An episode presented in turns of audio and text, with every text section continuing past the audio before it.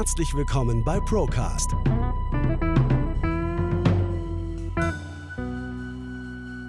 Der Podcast der ProLife GmbH. Wir nehmen Sie mit auf eine Reise hinter die Kulissen der Finanz- und Versicherungsbranche. Hallo Sven. Hallo Felix. Schön, dass wir wieder zusammensitzen zum Procast, dem November 2022 jetzt schon. Und diesmal sind wir nicht nur zu zweit, heute sind wir sogar zu dritt mit einem Special Gast, Michael Früchtel, den wir heute noch hier mit begrüßen dürfen. Und wir sind gespannt, wie dieses Dreiergespann heute bei unseren Hörerinnen und Hörern ankommen wird. Genau. Schauen wir mal. Ähm, ihr wisst beide, ich bin extrem schockiert. Wisst ihr auch warum? Nee. Nein? Ähm, wir haben in den vergangenen Folgen schon mal drüber gesprochen, dass dieses Thema Vermögensausgleich in Deutschland auf der Agenda steht. Damals war das noch so, naja, Vermögensausgleich auf Immobilien, in Anführungszeichen, da wurde auch mal von Lastenausgleich gesprochen etc. Und eigentlich waren wir, selbst wir uns einig, das dauert noch ein bisschen, aber es wird kommen. Dass es jetzt aber so schnell kommen wird, dass wir zum 01.01.2023 eine solche Vermögens, äh, es ist ja keine richtige Vermögensabgabe, sondern mit der Änderung der, des Erbschaftssteuergesetzes eine solche äh, Vermögensabgabe durch die Hintertür haben oder Enteignung durch die Hintertür. Damit habe ich persönlich nicht gerechnet. Also bei der, bei der Geschwindigkeit bin ich bei dir. Das hätte ich auch nicht gedacht, vor allem weil man ja gar nicht so wirklich im Mainstream darüber gesprochen hat, sondern man hat einfach wenn man ein bisschen ähm, sich informiert hat oder beziehungsweise wenn man mal ein bisschen tiefer gelesen hat, dann ist es das rausgekommen, dass zum 1.1. eben dieses Gesetz kommt. Und ich habe auch Zahlen mitgebracht. Das ist ja immer ganz, ganz wichtig. Ich bin ja der Zahlenmann. Ja. Was das ausmacht, wenn man quasi in 22 noch vererbt hätte oder dann eben in 23. Das bleibt vom Grundsatz her alles gleich. Das Einzige, was man verändert hat, ist dieser Sachwertfaktor. Mhm. Und den hat man angehoben. Also man spricht von 0,9, die Anhebung ist auf 1,3 bis 1,5. Wir werden sehen, was dann tatsächlich kommt. Mhm. Das Rechenbeispiel, das ich habe, ist gerechnet mit 1,3. Und dass man mal das Verhältnis sieht, 2022 gerechnet mit 0,9 hätte die Immobilie einen Wert von 487.000. Mhm. Mit dem Faktor 1,3 ist sie bei 714.000. Wahnsinn. Also ein Riesenunterschied. Und was man jetzt auch noch mit eingeführt hat, ist, dass man einen Regionalfaktor noch mit einrechnen kann. Mhm. Und wenn man den, den gab es bis dato nicht, wenn man den noch mit einfließen lässt, dann ist die Immobilie auf einmal 785.000 Euro wert. Also eine Wertsteigerung von 61 Prozent. Die ja nur auf dem Papier stattgefunden hat. Die über die letzten Jahre auch stattgefunden hat, ja, aber die jetzt von heute auf gleich auf dem Papier stattfindet und die dafür, da, dafür sorgt, dass die Erbschaftssteuerbelastung um mehrere hundert Prozent, ich glaube in dem Fall jetzt fast 500 Prozent höher liegt im Jahr 2023 wie im Jahr 2022. Genau, wir sprechen von etwa 500 Prozent. Das ist unfassbar. Und gleichzeitig darf man eine Sache nicht beachten. Ich habe mich mit dem Thema ein bisschen auseinandergesetzt im Detail. Diese Jahressteuergesetze, die verabschiedet werden, die sind Usus. Also das passiert jedes Jahr, gibt es ein Jahressteuergesetz, dann werden ähm, Reformen angepasst, da werden irgendwelche Zahlen angepasst auf eben laufende Inflationsraten zum Beispiel oder aktuelle wirtschaftliche Gegebenheiten. Aber normalerweise ist so ein Jahressteuergesetz nicht dazu gedacht, ähm, extreme ähm, steuerrechtliche Veränderungen durchzuführen, weil eben so ein Jahressteuergesetz auch immer sehr kurzfristig eingeführt wird. Du hast es jetzt gerade schon gesagt, Sven, man hat davon gar nichts gehört, weil es auch noch gar nicht entschieden war. Also das ist jetzt erst im November tatsächlich aufgekommen und man hat gar keine Zeit zu reagieren, denn zum 1.1. ist es dann alles schon umgesetzt. Und das Interessante ist, äh, ihr es jetzt auch von unserem Steuerberater und Wirtschaftsprüfer gehört, die nehmen gar keine Mandanten mehr an diesbezüglich. Die informieren jetzt ihre Kunden oder ihre Mandanten, dass das passieren wird und schreiben gleichzeitig dazu, überlegen Sie ja nicht noch zu uns zu kommen in diesem Jahr, wir werden es dieses Jahr sowieso nicht mehr schaffen. Habe ich auch bekommen tatsächlich. Also ich war auch in einem Verteiler von meinem ja. Steuerberater, der auch gesagt hat, dass sie es dieses Jahr nicht mehr abhandeln können. Wahnsinn, ne? Also selbst wenn du jetzt aktiv, proaktiv was dagegen machen willst, kannst du es einfach nicht mehr. Und dann ein Schelm, wer Böses denkt, aber es ist natürlich zeitlich schon optimal positioniert, sage ich jetzt mal, sodass selbst die Bürger, die sich damit auseinandersetzen, jetzt gar nicht mehr handeln können. Das ist richtig. Und was man in dem Spiel auch vergessen hat, ist, dass man den Freibetrag mit anhebt. Mhm. Also man hat den im gleichen Verhältnis nicht mit angehoben, sondern der ist nach wie vor pro Kind oder pro Erbe bei 400.000 Euro. Richtig, ja. Ähm, auch alle, alle zehn Jahre zwar, aber nichtsdestotrotz. Ähm, das Thema ist ja auch immer, was ich mich jetzt frage, im Rahmen dieser Berechnungswende hast du ja auch richtigerweise gesagt, der Grund und Boden, die Bewertung des Grund und Bodens ist grundsätzlich mal gleich geblieben. Was passiert jetzt aber gleichzeitig? Es gibt das Grundsteuerreformgesetz. Da werden jetzt gerade alle Bürgerinnen und Bürger, die in irgendeiner Form ein, äh, Eigentum haben, äh, Immobilieneigentum, werden jetzt gerade gebeten, äh, alles legen und selbst zu bewerten, wie, wie viel ihre Immobilie wert ist. Und daraufhin wird ja dann auch die Grundsteuer entsprechend neu bewertet. So, und dann können wir Gift drauf nehmen, dass in ein, zwei Jahren dann auch entsprechend die Bewertung des Grund und Bodens angepasst wird. Und so wie wir das Steuerrecht kennen und wie es sich dann natürlich auch verhalten würde, würde auch hier der Grund und Boden dann entsprechend nochmal teurer berücksichtigt werden in Zukunft. Ja, ist ja auch eine Blackbox, du weißt ja nicht, was auf dich zukommt. Nee, du weißt es nicht. Du weißt, aber du kannst relativ mit relativ hoher Wahrscheinlichkeit sagen, dass es teurer wird. noch, noch teurer dann tatsächlich. Also, ähm, ich frage jetzt euch, meine persönliche Meinung ist so ein bisschen Enteignung durch die Hintertür, gefühlt. Weißt ja, du? das hätte man aber auch schon ahnen können, weil wir haben ja jetzt Weltmeisterschaft und immer zu solchen Anlässen werden ja immer okay, äh, so durch die Hintertür und spätabends in der Nacht noch irgendwelche Gesetze beschlossen, äh, die keiner so wirklich mitbekommt.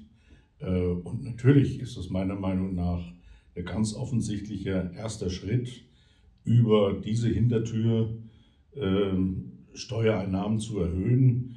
Enteignung, weiß ich noch nicht, wie weit das führen wird, aber auf jeden Fall erhöht man, wie in diesem Beispiel, äh, die, die Steuer um 500 Prozent. Das ist mal ein Fakt, dass da der ein oder andere oder der ein oder andere Erbe möglicherweise in die Knie gehen wird dabei. Das ähm, ja, ist für mich an sich auch offensichtlich. Und was sagt der Herr Lindner immer noch zu uns? Er wird die Steuern nicht erhöhen. Also das sagt er ja noch ganz oft immer noch. Er wird sie nicht erhöhen. Ja, es gibt ja jetzt auch wieder die, es haben sich ja jetzt auch wieder ähm, weise Leute zusammengesetzt, ich sage es einfach mal vorsichtig, und haben ja geschaut, wo kriegen wir überhaupt noch Geld her. Mhm. Weil man will ja die, auf der einen Seite will er die Steuern nicht erhöhen, mhm. auf der anderen Seite beugt er sich ja dann auch immer mit gewissem Druck. Und ähm, jetzt soll ja auch zusätzlich noch ein sogenannter, also es ist ein Vorschlag, im Moment mhm. ist das noch nicht auf dem Papier so wirklich verankert, einen Energiesoli geben. Ah. Für kurze Zeit. Und wenn man jetzt überlegt, für kurze Zeit, ähm, ich weiß nicht, wer von euch beiden das wusste, der Solidaritätszuschlag, der feiert dieses Jahr 33 Jahre äh, des Bestehens und der sollte ursprünglich für ein Jahr angelegt sein. ja, auch für einen kurzfristigen Zeitraum eigentlich. Ja. So wie die Wein- und Sexsteuer im Ersten Weltkrieg für die Marine. Also ja, haben wir ja auch noch. Auch noch. Ja, richtig, richtig. Wird mittlerweile für, äh, für eine andere Querfinanzierung benutzt. Ähm, also trotzdem, nichtsdestotrotz, äh, das ist ja auch ein schlauer Schachzug, um immer wieder an Steuern zu kommen. Denn wie ist es denn mit einer Immobilie, wenn ich eine einmalige Vermögensabgabe auf Vermögen oder auf eine Immobilie ähm, durchführe, dann habe ich die einmalig, wie es der Name schon sagt. Wenn ich das aber in die Erbschafts- oder Schenkungssteuer integriere, so eine Immobilie wird in, der Regel alle 40 bis 50 Jahre übertragen an eine neue Generation. Das heißt, alle 40 bis 50 Jahre habe ich die Möglichkeit, neu Geld aus ein und demselben Wertgegenstand abzuschöpfen. So, und das ist ja viel nachhaltiger. Und es ist auch egal, wer sie besitzt, weil es geht um klar. die Immobilie an sich. Klar, natürlich. Das ist ja, klar. Also entweder oder du verkaufst es, aber dann hast du eine auch, machst du auch Erträge, so wenn du es nicht schon zehn Jahre gehalten hast, mhm. hast du dann auch entsprechend ähm, äh, darauf Kapital zu zahlen oder Steuer zu zahlen. Dann. Der Zeitpunkt ist auch deshalb schlau, weil du jetzt diese ganze Babyboomer-Generation hast, die ja Eigentum aufgebaut hat in den letzten Jahren und jetzt in die Lage oder die Situation kommt, die Dinge jetzt äh, lebend noch zu verschenken oder eben äh, durch den, den Gebrauch, äh, durch das Gebrauchmachen des Ablebens eben äh, dann diese, diese Häuser vererbt werden. Mhm. Äh, also insofern ist das auch ja, wieder ein schlauer Geschäftszug, äh, ähm, jetzt für die Zukunft der Regierung eben diese Gelder zu sichern. Ja, das ist richtig. Und ähm, da will ich nochmal auf meinen eingangs genannten Satz, ich bin schockiert, äh, eingehen. Also ich bin und war es am Anfang auch, bin es immer noch und werde es auch in Zukunft sein, was dieses Thema angeht, dass man hier einfach so vor den Kopf gestoßen wird. Ähm, anscheinend ist es so, vielleicht ist es aber auch nur in meinem Kreis, in dem ich mich bewege, auch medial, gibt es einen relativ großen Aufschrei. Ähm, ob der was bewirken wird, sei mal dahingestellt. Um vielleicht die Zahlen nochmal abschließend zu machen, wir haben nur bei 500 Prozent, waren wir ja vor, ja. wovon wir gesprochen ja. haben. es ist so, die, die Erbschaftssteuer war eben auf die Immobilie mit den 487.000, da lagen wir bei 9.600 Euro Erbschaftssteuer, mhm. weil die 87 zu den 400 Freibetrag einfach nur da waren, also die 87.000. Mhm. Jetzt hast du ja dann einen Differenzbetrag mit dieser neuen Kalkulation von 385.000 mhm. und bist dann auf einmal bei 57.000 Euro Erbschaftssteuer. Ja. Also das heißt, du brauchst jetzt, um diese, um diese Erbschaft anzunehmen, 50.000, knapp 50.000 Euro mehr. Ja. Ja, und wie, wie sollst du die bekommen? Also, und vor allem äh, so eine Erbschaftssteuer oder eine Schenkungssteuer wird ja relativ kurzfristig fällig auch. Das ist ja nicht so, dass du sagen kannst, jetzt mache ich mir mal Gedanken und jetzt schauen wir mal, wo ich das Geld zusammen, äh, zusammensuchen kann oder jetzt war ich nochmal auf den Bonus oder ich verkaufe nochmal irgendwo. Keine Chance. Das muss zack, zack gehen und zack, zack kriegst du das Geld nur her, wenn du die Immobilie deutlich unter Preis verkaufst. Ende. Du hast mir noch was gesagt, was das Thema Kredit anbelangt. Ja. Da war es ja so, dass die Banken das nicht finanzieren. Die Steuerschulden werden nicht finanziert. Okay. So, und äh, damit hast du, dann, hast du dann halt nur noch die Option, die offen bleibt, dieses Ding und dann meistens halt unter Marktpreis zu verkaufen, damit es möglichst schnell geht. Und selbst das, wir wissen ja alles, wie das Prozedere ist, über Notar etc., ist ja auch nicht von heute auf morgen erledigt. Richtig. So, also ähm, werden hier, und das ist ja ähm, das, was auch viele ähm, in der Politik tatsächlich gab es die eine oder andere Stimme, die das ange, angeklagt haben. Also ich kann mich erinnern an unseren äh, bayerischen Wirtschaftsminister, den Herrn Aiwanger. Ähm, der hat gesagt, äh, die Erbschaftssteuer gehört abgeschafft, äh, weil eben das Problem ist, dass ganz viele Leute ähm, in der Vergangenheit mit dem eigenen Schweiß und Blut diese Immobilie aufgebaut haben ähm, nichts dafür können, dass sie sich in, in, der, in der Zeit im Wert entwickelt hat, das einfach nur ihren Sohn, ihre Tochter weitergeben und die Nachkommen können einfach nicht da drin wohnen, weil sie es sich einfach nicht leisten können, weil das Kapital auf einen Schlag nicht da ist. Was du ja auch nicht vergessen darfst, ist ja, was es gekostet hat, bis du die Immobilie überhaupt hast. Du hast es ja von deinem Netto bezahlt, so, du hast Zinsen bezahlt, das ganze Thema Umsatzsteuer, genau, es ist alles damit drin. Ja klar, sicher, sicher, das gehört ja auch noch dazu. So, und äh, es gibt ja viele andere Länder, die haben dieses Thema Erbschaftssteuer nicht. Ähm, Deutschland hat die Erbschaftssteuer, hat eine Zeit lang auch überlegt, das ein bisschen ähm, weniger strikt zu handhaben. Und es ist ja, wenn man sich das mal anschaut, diese Erbschaftssteuer im, Gesamt, im Gesamtkontext zur Gesamtsteuereinnahme in Deutschland ist die Erbschaftssteuer immer noch ähm, erschreckend gering, also fast vernachlässigbar. Aber nichtsdestotrotz wird darum immer ein Riesenthema aufgebaut, weil es ist natürlich auch ein sozialer Punkt, Leuten mit vermeintlichem Vermögen immer ans Geld zu gehen. Und da schadest du jetzt wirklich den Leuten im Mittelstand, sage ich jetzt mal. Ganz normale Leute, die sich ein wenig Kapital aufgebaut haben, ein wenig Luxus in Anführungszeichen, denen schadest du jetzt damit exorbitant. Denjenigen, die Immobilien äh, blöckeweise in, in, in Berlin stehen haben, die haben das in der Holdingstruktur drin und das ist dann komplett steuerfrei. Das ist kein Thema. Aber das kannst du ja als normale Person einfach gar nicht machen, so eine Konstruktion aufbauen. Ja, und du kommst damit zu einer Zeit, wo die Leute eh, sag ich mal, knapp am Geld sind. Da kommen wir zum nächsten Thema. Also ich meine, ähm, die, die Situation, Sven, das haben wir letztes Mal im, im Oktober schon mal ein bisschen besprochen, scheint so, als würde sie ähm, irgendwie äh, sich jetzt langsam entspannen. Also auf jeden Fall kriegt man das mit, wenn man so ein bisschen die finanzpolitischen News äh, liest. So ja, doch gar nicht so schlimm. Rezession nächstes Jahr wird auch nicht so schlimm ausfallen. Ähm, der DAX hat seinen Tiefpunkt erreicht, jetzt geht es nur noch nach oben. Das ist ja das, was man so liest. Aber ähm, das echte Leben schaut anders aus. Also ich bemesse es halt tatsächlich immer an den Dingen, die für mich entscheidend sind. Wenn du liest, dass 20 Millionen Bürger, 20 Millionen Bürger müssen sich oder wollen sich verschulden, um Weihnachtsgeschenke zu kaufen. Dann kann mir kein Mensch erzählen, dass dieses Land gerade aktuell gesund ist. Mhm. Wenn 40 Prozent höhere Armut im Land ist als noch vor einem Jahr, dann ist das für mich kein Signal von Aufschwung. Nein, das ist definitiv kein Signal von Aufschwung. Und wir haben auch schon mal darüber gesprochen, dass die, ähm, ich sage jetzt mal, die Börsen oder ja, diese, dieser Finanzmarkt völlig abgekapselt ist vom realwirtschaftlichen. Und das sehen wir jetzt auch wieder während der DAX wirklich auf einem relativ hohen Niveau ja verharrt, ähm, geht es gesamtwirtschaftlich immer weiter bergab. Und das, das ist das, was bei den Leuten ankommt. Es kommt bei den Leuten nicht an, dass der DAX bei 14.000, 15.000 Punkte steht. Das ist denen vollkommen egal. Genau, und du erlebst da auch immer wieder diese Solidarität, die, sie, die die Deutschen halt auch immer nach wie vor haben. Ja. Die Unternehmen schrauben die Energie zurück und so weiter. Also das heißt, die schränken sich eh schon ein mit ja. den Ausgaben, mit ja. allem drum und dran. Und trotzdem reicht es halt einfach nicht mehr, weil es von jeder Seite kommt. Aber wir haben ja ähm, super Entlastungspakete und da haben wir unter anderem jetzt die Möglichkeit im Dezember die Nebenkosten vom Staat zahlen zu lassen. Äh, vielleicht habe ich jetzt zwei Experten hier hocken, weil ich habe noch nicht verstanden, wie das geht und ob ich an mein Geld komme im Dezember. Also weiß ich nicht. Also ich glaube, ich glaube, wie es genau funktioniert, hat noch gar niemand verstanden. Was ich nur verstanden habe, ist, dass wenn du in einem Mehrparteienhaus wohnst, ja. sowieso erstmal gar nichts davon hast weil das erst am Ende der, der Abrechnungsperiode quasi ja. dann bezahlt wird. Also das heißt, ich bin in einem Sechsparteienhaus. Ja. Bei mir wäre es jetzt so, wir haben meistens so im November, also tatsächlich jetzt um diese Zeit, haben wir dann Eigentümerversammlung und vorher kriege ich persönlich sowieso schon mal nichts. Ja. ja, das wird dann über die Hausverwaltung alles äh, gemanagt übers Jahr hinweg.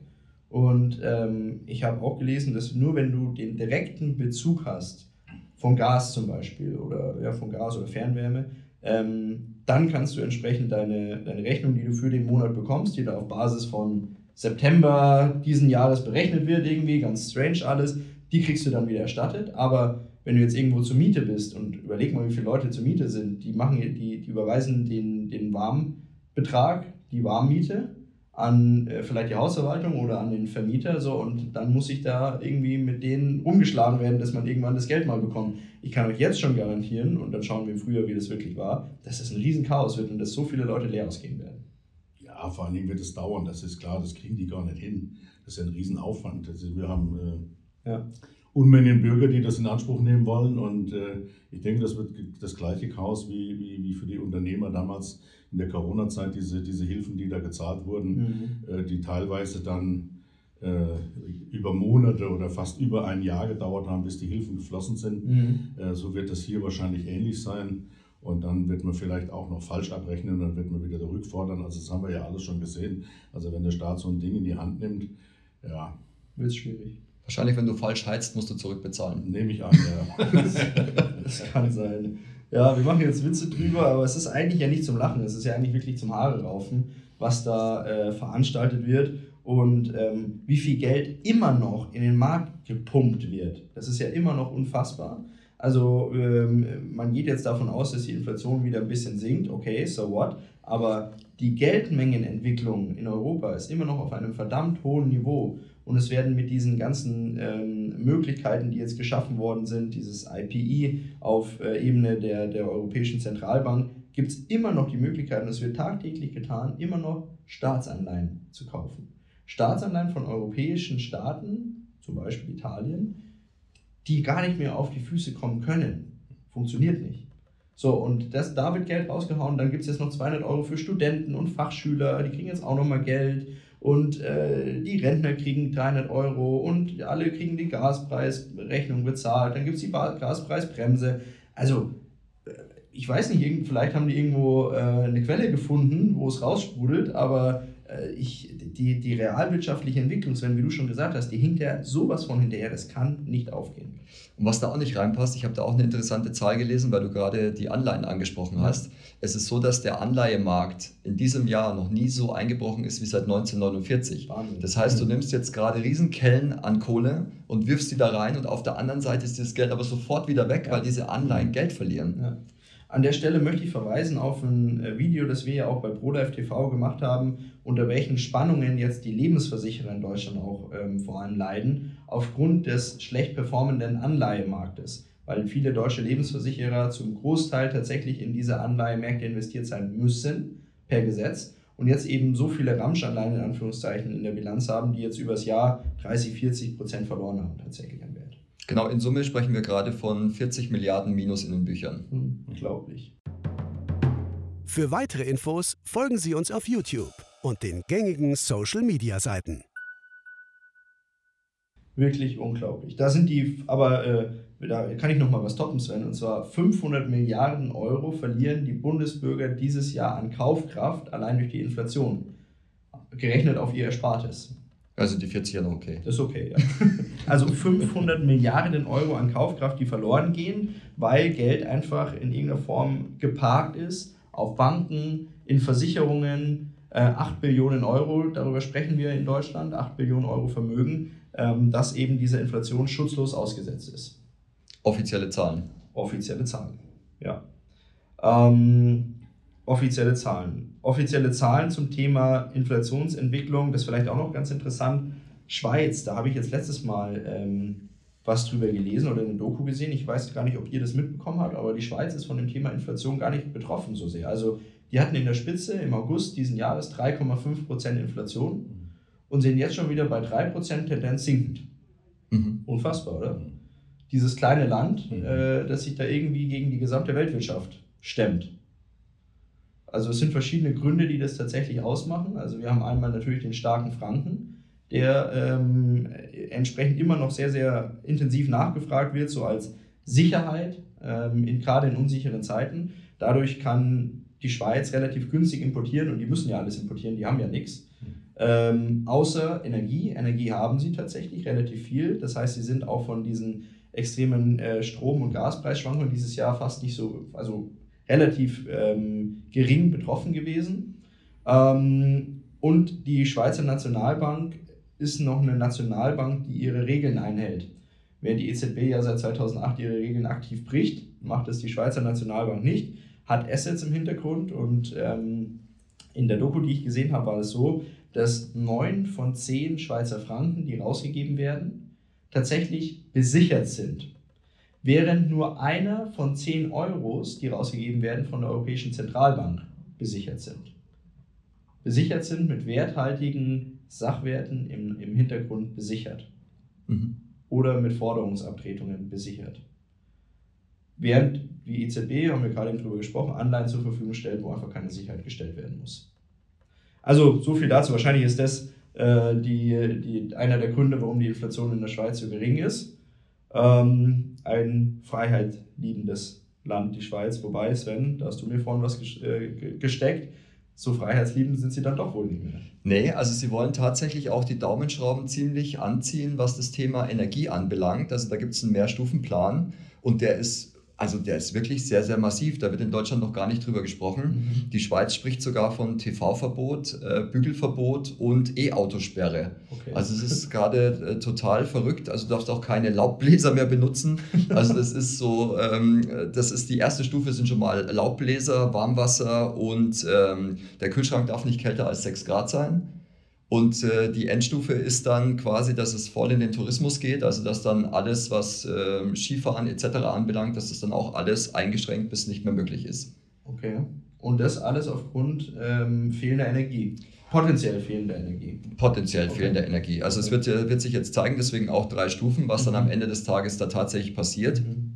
Aber auch hier wieder wir sprechen hier von, von, einer, von einer Veränderung, die es geben soll bis zum Jahr 2030, dass der Großteil E-mobil ist. Mhm.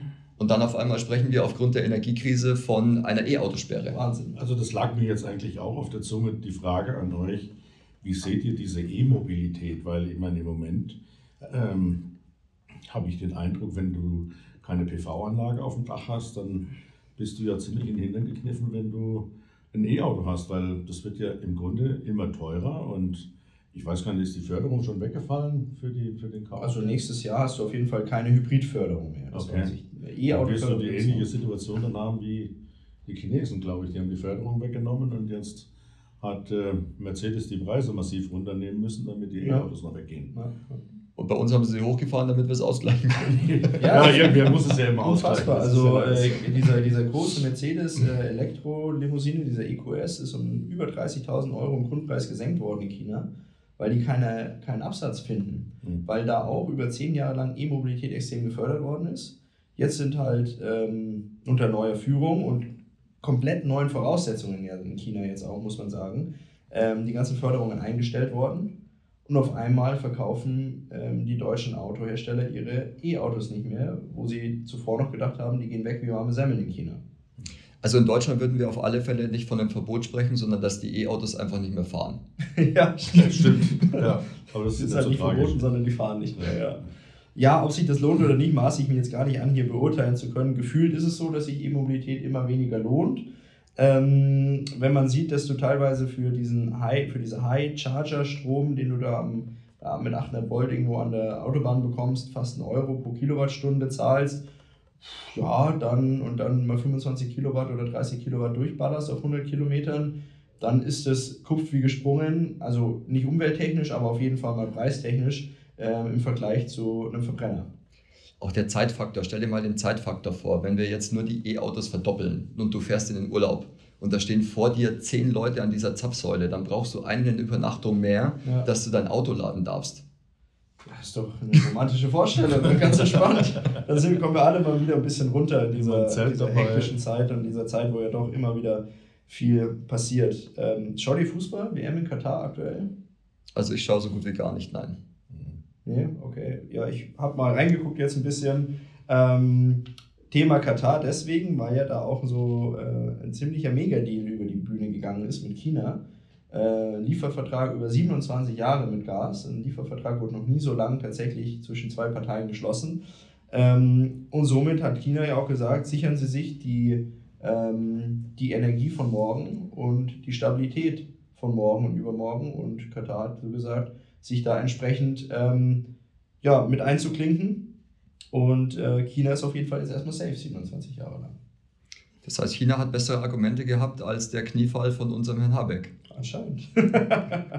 Anscheinend war das so, ja. Also ähm, spannend, spannende Thematik und äh, es ist immer so ein bisschen abstrus, es äh, trifft mir ein bisschen ab, aber auf der einen Seite wollen wir mit Katar Geschäfte machen, äh, sind da neidisch, wenn andere Länder solche langen Verträge abschließen und auf der anderen Seite ähm, äh, machen wir da das Land äh, tagtäglich nieder, ähm, deren Kultur und stellen die in Frage und dann wundern wir uns, warum die nicht mit uns zu Pötte kommen. Äh, das ist auch so eine Sache, wo ich mir denke, naja, selbsterfüllte Prophezeiung. Ja, auf jeden Fall. Ja.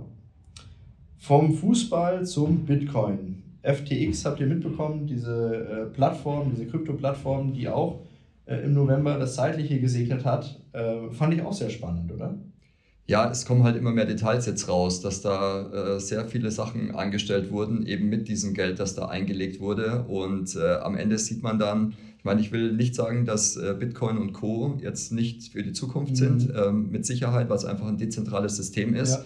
Nur man ist wieder bei Dritten gefangen. Also das ja. heißt, FTX war einfach so, es gibt ja, oh, jetzt muss ich ein bisschen ausholen, es gibt ja eine Hot Wallet und eine Cold Wallet und die Hot Wallet ist halt so, dass du auf dich selber Verlass haben musst. Also das heißt, wenn du den Code vergessen hast, ist deine ganze Kohle halt einfach weg. Deswegen mhm. sind so Plattformen wie FTX oder wie die anderen eben heißen, zu einem gewissen Grad einfach sicherer fürs Gedächtnis oder für den Erhalt der Coins. Auf der anderen Seite aber, wenn man diese Pleite hier wahrnimmt, dann eben nicht. Ja, ja diese Maximen, die ja ausgestellt worden sind von den Kryptojüngern, äh, Sicherheit und Unabhängigkeit mhm. und Dezentralität. Ähm, und ich, ich sehe das genauso wie du, Sven. Das hat definitiv eine Daseinsberechtigung für die Zukunft und es wird auch aufgrund dieser Unabhängigkeit von Regierungen äh, ein Wertspeicher irgendwo sein. Aber ähm, wenn ich jetzt sehe, dass alle in Deutschland gelisteten äh, Kryptobörsen BaFin lizenziert sind, dann ist es schon mal nicht mehr unabhängig. Ähm, wenn ich jetzt sehe, dass so eine, ähm, eine Trader-Plattform dann entsprechend mit dem Geld tatsächlich auch in die Pleite rutschen kann, dann ist auch die Sicherheit futsch.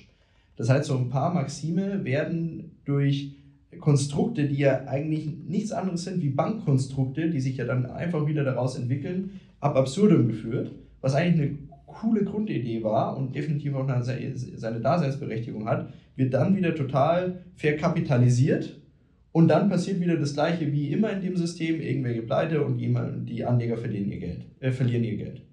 Du hast ein ähnliches Beben gehabt wie auch im Bankensektor, weil auch andere Plattformen dann entsprechend davon betroffen waren. Mhm. Weil die Anleger gesagt haben, okay, jetzt ziehe ich dort mein Geld ab und wenn das jetzt kleinere waren, dann sind die auch ganz schön ins Straucheln gekommen. Also ist auch ähnlich Banksystem. Ja, ja, ja. Wir haben ja schon mal über dieses Thema der digitalen Währungen auch gesprochen, auch von Seiten von Regierungen, dass wahrscheinlich auch Regierungen in Zukunft digitale Währungen einsetzen werden. Und der erste Schritt, um digitale Währungen umsetzen zu können, ist natürlich Bargeld nach und nach abzuschaffen. Wie könnte man Bargeld abschaffen, indem man sagt, Bargeld ist Virusüberträger? Das wurde uns jetzt zwei Jahre versucht zu, ähm, zu implementieren. Das hat auch funktioniert. Das, mittlerweile weiß man, dass es nicht so ist. Viel einfacher wäre es doch, ähm, wenn man gar nicht mehr an Bargeld kommen würde, oder? Ja, klar. Wie wird das umgesetzt? Bargeldautomaten werden jetzt nach und nach gesperrt. Nein. Die Gründe sind noch viel besser. Denn Menschenleben sind gefährdet. Es werden anscheinend immer mehr Geldautomaten gesprengt. Es ist noch niemand dahin gestorben oder sonst was, aber es wird immer gefährlicher. Die Einschläge kommen immer näher sozusagen. Und äh, vorsichtshalber, Sven, hast du noch ein paar Informationen diesbezüglich? Vorsichtshalber wurde so eine Art Taskforce gegründet. Ja? Genau, es gab einen runden Tisch zu Geldautomatensprengungen. Klingt jetzt echt witzig, aber es gab es tatsächlich. Und zwar hat da die Frau Feser eben angeregt, diese Geldautomaten immer mehr, also weniger anzubieten, also immer mehr Geldautomaten abzubauen oder sie nur noch zu bestimmten Zeiten zu öffnen oder sie vielleicht sogar in Supermärkte zu verlagern und gleichzeitig Supermarkt und Geld abheben zu verbinden. Das, ist, äh, so, das sind so ein, einige Ergebnisse des Roundtables zu Geldautomatensprengungen. Ja, unfassbar. Gell? Also, dass diese Argumente vorgebracht werden, um tatsächlich die, äh, die Verfügbarkeit von Bargeld einzuschränken, weil, ähm, wenn, wenn ich jetzt mal logisch nachdenken würde, wenn ich jetzt jemand wäre, der einen Geldautomat sprengen würde, dann würde ich das nicht dort machen, wo es total belebt ist, weil im Zweifel ist es für mich als, als Verbrecher schlecht und ich würde es auch nicht am helllichten Tag machen. Aber gerade das sind ja die Argumente, dass man das in menschenbelebten Zentren macht, am helllichten Tag, wo alle rum, rundherum stehen um den Geldautomaten, dann das Ding hochsprengt und eine riesen Krater hinterlassen wird. Also der Abbau erfolgt ja schon. Man hat ja tatsächlich schon äh, weit über 3000, ja. ich glaube knapp an die 4000 Automaten tatsächlich schon abgebaut. Und wenn das gerade so in kleinen Dörfchen ist, wo ja auch noch ähm, älteres Publikum mhm. wohnt, ähm, dann kommen die quasi gar nicht mehr an ihr Geld. Nee, weil die kommen richtig, wie du gesagt hast, die haben aufgrund eingeschränkter Mobilität gar keine Möglichkeit mehr in die Stadt zu kommen. Du kommst ja sowieso nicht mehr wirklich an dein Geld. Also ich hatte die Situation jetzt gerade vor vier Wochen, ich habe 20.000 Euro Cash gebraucht das ging nicht. Äh, erstens mal kommst du dir auch in der Bank vor wie ein Verbrecher, weil die gucken dich alle an, wie sie brauchen 20.000 Euro Cash. Ja, ich brauche 20.000 Euro Cash. Aha. Also es war ganz komische Situation. Ja, wir versuchen mal, also wir, das müssen Sie anmelden, aber wir könnten es versuchen über den Geldautomat, der hat 200.000 Euro drin, das weiß ich jetzt also auch, das habe ich mir dann gesagt. Äh, ähm, und wir schalten mal frei. Informationen, die noch Geldautomaten sprengen. Ja, genau. Also dort in dem Automat sind 200.000 Euro drin. Und dann haben die mir das freigeschaltet und ich musste fünfmal, äh, viermal 5000 Euro dann immer die Karte wieder rein und wieder rein und wieder rein. Und die stand daneben und hat zugeschaut.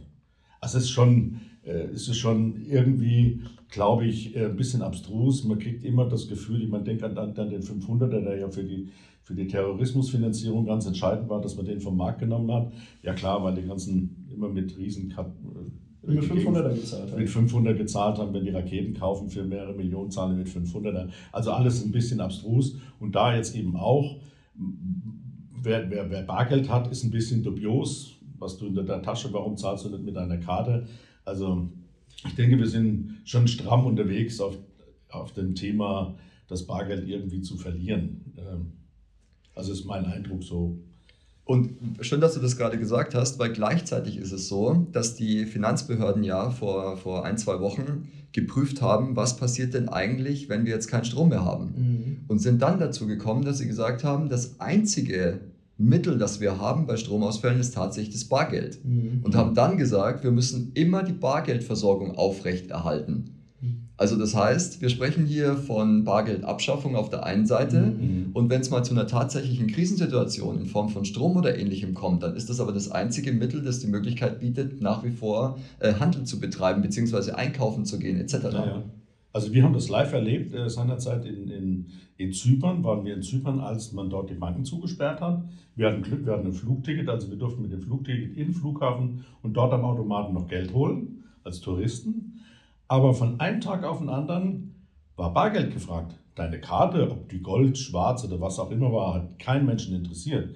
Du hast Cash bezahlt im Restaurant das, weil der gesagt hat, ich muss meinen Lieferanten auch Cash bezahlen. Also plötzlich von einem Tag auf den anderen, das war wirklich, äh, wirklich toll, zu, das toll, toll zu erleben, wie das plötzlich innerhalb von zwei Tagen kippte das und es ging nur noch um Bargeld. Mhm. Ja. Spannend, ja. Und dass auch die Staaten immer weniger Vertrauen in ihr eigenes Geld oder in Devisen haben, hatten wir diesen Monat auch gesehen, weil die Goldkäufe im letzten Quartal so hoch waren wie schon seit Jahrzehnten nicht mehr. Sven, du hast gerade eben gesagt, auch China hat jetzt nochmal nachgelegt und hat auch ähm, Dollar abgestoßen, glaube ich, und dafür äh, Gold gekauft. Genau, das waren, also ich bringe ja immer Zahlen mit. Also auch China hat zum Beispiel drei Billionen Dollar bewertet, also bei sich als mhm. Bargeld, also als Dollar-Reserven. Mhm. Ähm, Und ähm, das, das Verhältnis passt noch nicht. Die haben zwar jetzt wie wahnsinnig Gold gekauft, aber das macht tatsächlich nur in Anführungszeichen knapp über 100 Milliarden aus. Wahnsinn. Ja. Zu 3,05 Billionen. Da ja. muss man sich mal das Verhältnis vorstellen. Ja, ja wie viele Devisen da äh, unterwegs sind in, in der Welt und vor allem halt in Dollar tatsächlich. Und äh, daher meine Meinung auch, dass der Dollar einfach länger hält, auch wenn er nicht ewig halten wird, aber länger halten wird wie der Euro, weil einfach der noch viel, viel weiter verstrickt ist. Ich möchte jetzt nicht wissen, wie viel Euro China hält, nicht annähernd so viel, da bin ich mir relativ sicher. Ich weiß nicht, wie es euch geht, aber die wollen zum Beispiel jetzt auch verstärkt in die indische Rupie und so weiter rein. Mhm. Das wird mir jetzt zum Beispiel nicht einfallen, weil uns ja immer suggeriert wird, so Indien, armes Land, mhm. äh, die Währung kannst du auch in die Tonne ja. treten. Mhm. Ähm, scheinbar ist sie doch stabiler wie eine andere Währung, weil die einfach sagen, wir gehen jetzt in die Rupie, die sind viel im Rubel und so weiter. Ähm, Hauptsache, um diese, um diese ja, Hauptbelastung Dollar loszuwerden. Ja. Interessant, ja. Und wie gesagt, viele Länder, äh, auch im, im Nahen Osten, die äh, unfassbar viel Gold gekauft haben. Ähm, so viel Gold, wie ich, wie ich jetzt auch gerade schon gesagt habe, wie in den letzten Jahrzehnten nicht. Ähm, was äh, mir dann so ein bisschen das Gefühl gibt, dass die Staaten zumindest ähm, schon Bescheid wissen über die Instabilität des Fiat-Geldes, sage ich jetzt mal, und dann so ein bisschen Absicherung betreiben wollen. Ähm, so wie wir das ja auch immer sagen, im Kleinen, jeder einzelne Anleger, Investor kann Absicherungen betreiben und im Großen machen das die Staaten halt jetzt gerade auch, nur halt potenziert. Wir sagen das ja ganz, ganz oft mit dem Thema Sachwerte, also raus von den Papier- und Geldwerten mhm. rein in die Sachwerte. Und äh, ich sag mal, dort sitzen ja schlaue Leute, die einfach sagen, okay, ich brauche eine Besicherung vom Vermögen und die gehen eben genau da rein. Die gehen eben in Metalle, Immobilien etc. Ja. Und wo gehen die Deutschen rein? Was glaubt ihr? In einem solchen Jahr wie 2021, 2022, was werden viele deutsche Sparerinnen und Sparer machen? Also ich vermute mal, dass äh, aufgrund der Finanz, äh, Finanzbildung der Deutschen nach wie vor Cash noch angelegt wird irgendwo. Also es, so schlimm wie es ist, aber das vermute ich mal. Also ich vermute, dass das viel in Sichteinlagen geht äh, nach wie vor sicherlich sind Edelmetallkäufe äh, stärker geworden, kann ich mir auch vorstellen, aber ich denke, die, die Masse geht noch in Sichteinlagen. Also ich habe tatsächlich gelesen, äh, ich bin auch kurz davor, dass ich wieder mein Geld wegtrage, dass sich jetzt die Tagesgeldzinsen versechsfacht haben. Oh. Also von 0,1 auf 0,6, das, ist eine, das sind 600 Prozent immerhin. Also das ist eine Versechsfachung. Muss ich jetzt los? das ist an mir vorbeigegangen. Äh, ich frage deswegen so suffisant, weil, ähm, weil wir uns ja auch immer mit diesem Thema zwingendermaßen ähm, Lebensversicherung und Auflösung dieser Versicherungen beschäftigen müssen, dass im Jahr 2021 wieder ein Rekordjahr für die Lebensversicherer war. Hm. Ich habe auch hier Zahlen mitgebracht, da habe ich mir an dir, an dir orientiert, Sven, Zahlen rauszusuchen. 27,3 Milliarden Euro Einmalbeiträge, die im Jahr 2021 angelegt worden sind und 6,9 Milliarden laufende Beiträge, die neu 2021 dazugekommen sind. Unglaublich. Da habe ich auch nochmal Zahlen dabei. Und zwar habe ich gelesen, dass die Leute zu 40 Prozent, das muss man sich mal vorstellen, zu 40 Prozent auf Lebensmittel verzichten und nur zu knapp 7 Prozent auf ihre Versicherungen. Also das heißt, sie essen lieber nichts, als unterversichert zu sein. Ja, das ist, das ist so eine Maxime der Deutschen. Also ja, das ja. ist aber Hauptsache, Hauptsache, Hauptsache alles versichert ist, aber. Ja. Beim äh, Franzose ist wahrscheinlich genau umgekehrt. Das kann sein. ja. Nein, äh, man muss dann dazu sagen, dass äh, manche Versicherungen definitiv ja auch Sinn machen. Also es soll jetzt nicht hier animiert werden, Versicherungen aufzulösen oder so. Ähm, gerade die Grundversicherungen sind wichtig und dann muss man tatsächlich unterscheiden, kaufe ich jetzt das äh, Stück Fleisch oder ich, behalte ich meine Haftpflicht. Also das, das stimmt schon. Aber äh, Lebensversicherung in der heutigen Zeit über 30 Milliarden Euro, die da eingezahlt worden sind. Bei, und das ist geplante Vermögensvernichtung bei 0,25% Garantiezins vor Kosten. Mhm. Ähm, das ist tatsächlich nur zurückzuführen auf entweder sehr gutes Marketing der Versicherer, wobei mir da nur ein großer Versicherer einfällt, der richtig äh, Marketing betreibt, oder auf fehlende finanzielle Intelligenz. Eins von den beiden wird sein. Mhm ja, du kriegst ja zu vielen Sachen einfach gar keine Zugänge. Das ist einfach so. Ja. Du hörst äh, auf der einen Seite, so von uns zum Beispiel, geht in Gold. Auf mhm. der anderen Seite hörst du dann wieder, hat aber keine Verzinsung. Natürlich hat es keine Verzinsung, aber es hat einen Werterhalt. Ja. Und ich muss ja nicht auf alles immer Zinsen bekommen. Denn was Zinsen bringen, sehe ich ja gerade 0,6% Tagesgeld. Äh, da gehe ich einmal weniger ähm, essen und dann habe ich einen Jahreszins drin. Ja. Ja, und dann bei gleichzeitig äh, 10% Inflation. Genau. Also ja, ja. Der, Realzins ist ja immer, also habe ich einen interessanten Artikel letztes Mal geschrieben darüber, wir können ihn mal unter dem Podcast verlinken. Da ging es darüber, dass ich gesagt habe, die Nullzinspolitik war für einen Sparer fairer wie die, aktuelle, äh, wie die aktuell steigenden Zinsen.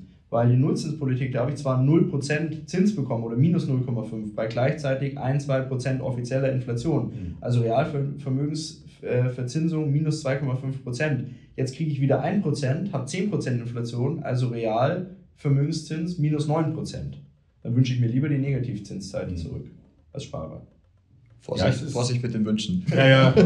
Aber das ist tatsächlich so, das ist nicht auf Intelligenz, den Begriff würde ich so gar nicht sehen, sondern eher mangelnde Bildung, mangelndes Interesse. Ähm, Im Finanzbereich, also die, die einfachsten Rechenarten, habe ich manchmal den Eindruck, äh, kennen die Leute nicht. Ich habe jetzt mit jemandem zusammengesetzt, hochgebildet und so weiter, reden wir über seine Finanzierung. Sagt er, ja, hat einen variablen Zins da eingebaut und ist jetzt von 0,8 auf, äh, äh, auf äh, knapp 2. Ja, das geht ja, das sind, sind 1,2 Prozent mehr, das schaffe ich noch. Sage ich, hallo, das sind über 100 Prozent mehr. Dann überlegt er, sitzt er da, sagt, ja stimmt, du hast recht. Sag ich, ja, du hast jetzt einfach 100, über 100 Prozent mehr, die du an Zinsen bezahlen musst. Und äh, wenn das jetzt weitergeht, dann, äh, bis die Leute das verstehen, das dauert einfach einen Moment, ähm, aber die Masse versteht es nicht äh, und, und schaut Fußball ich finde auch immer witzig, wie das Thema einfach, ähm, wie das dem, dem, den Menschen einfach auch immer beigebracht wird. Ich bin wie bei dir, finanzielle Bildung, also die ist, mhm. ähm, die ist einfach nicht gegeben. Das gehört meiner Meinung nach in, jedes, äh, in jede Schule. Ja. Das gehört in der Grundschule schon angefangen mit irgendwelchen, was weiß ich, Schlaubitalern und gehört ähm, in den Folgeschulen einfach nochmal ähm, viel, viel ähm, massiver geschult. Nur man spricht jetzt zum Beispiel davon, ich habe gerade gesagt, dass die, dass die Leute auf ihre Versicherungen quasi, die sie haben, nicht verzichten wollen. Was der Felix auch gut äh, nochmal argumentiert hat, weil es Versicherungen gibt, die man braucht. Jetzt komme ich aber nochmal zu dem Thema Lebensversicherung. Und jetzt hat man gerade eine Umfrage gestartet und dann hat man gesagt, die Kunden sind gerade im Käuferstreik. Also man muss sich mal dieses, dieses Wort einfach auf, die, auf der Zunge zergehen lassen. Käuferstreik. Also das heißt, die Leute wissen gerade nicht mehr, wo sie ihr Geld rauspacken sollen, um überhaupt noch leben zu können. Und dann spricht man im Lebensversicherungsbereich von einem Käuferstreik. Ja. Kunde streikt zu kaufen, mhm. streikt die Versicherung abzuschließen. Ja, es ist, äh, es ist unfassbar. Und äh, um das nochmal zusammenzufassen, während also wir ähm, immer mehr Geld verlieren, weil wir Steuern entrichten müssen, das Geld auch noch weniger wert wird, ähm, uns kalt werden wird, vielleicht, wenn irgendwelche Notmaßnahmen jetzt doch noch gegriffen werden oder nicht, ähm, und dabei zuschauen müssen, wie andere Länder ihr Vermögen sichern, sitzen wir in Deutschland also da und geben Milliarden und Abermilliarden an Lebensversicherungen oder eben nicht, sind im Käuferstreik. Ähm, und ich glaube, äh, die Ausgangssituation ist nicht ganz so rosig, aber um wir gehen ja immer positiv aus dem, auch für unseren Gast, damit er das weiß, dass wir immer positiv aus dem Podcast mhm. rausgehen. Ähm, mit dem, was wir hier betreiben und mit denen, ich glaube, jetzt sind wir auch schon wieder 40 Minuten oder dreiviertel Stunde zusammen, mit dem, was wir hier besprechen, das ist ja unser Ziel, dass wir damit entsprechend einfach nur mal den ersten Gedankengang anstoßen, sich darüber auseinanderzusetzen. Wir sind definitiv keine, äh, kein Fachpodcast, der sich jetzt mit einem gewissen Thema explizit auseinandersetzen möchte. Das wollen wir auch gar nicht. Wir wollen die, den Gedankenanstoß bringen, wir wollen ein, ein, eine Übersicht darüber zur Verfügung stellen, was so aktuell los ist und über was man sich Gedanken machen muss. Und dann gibt es genügend Möglichkeiten, sich über spezifische Themen explizit dann zu informieren. In dem Sinne danke ich euch. Ich hoffe, es war für alle Hörerinnen und Hörer eine illustre Dreierrunde, die wir hier zur Verfügung stellen konnten. Und ja, vielleicht dürfen wir dich ja bald wieder mal als Gast begrüßen. Ich sage danke für diese Einladung und freue mich, wenn ich wieder mal zu euch stoßen darf. Immer gerne und dann hören wir uns spätestens zum Procast und dem Monatsrückblick Dezember 2022. Macht es gut. Bis Ciao, zur nächsten Folge Procast. Der Podcast der ProLife GmbH aus Ingolstadt.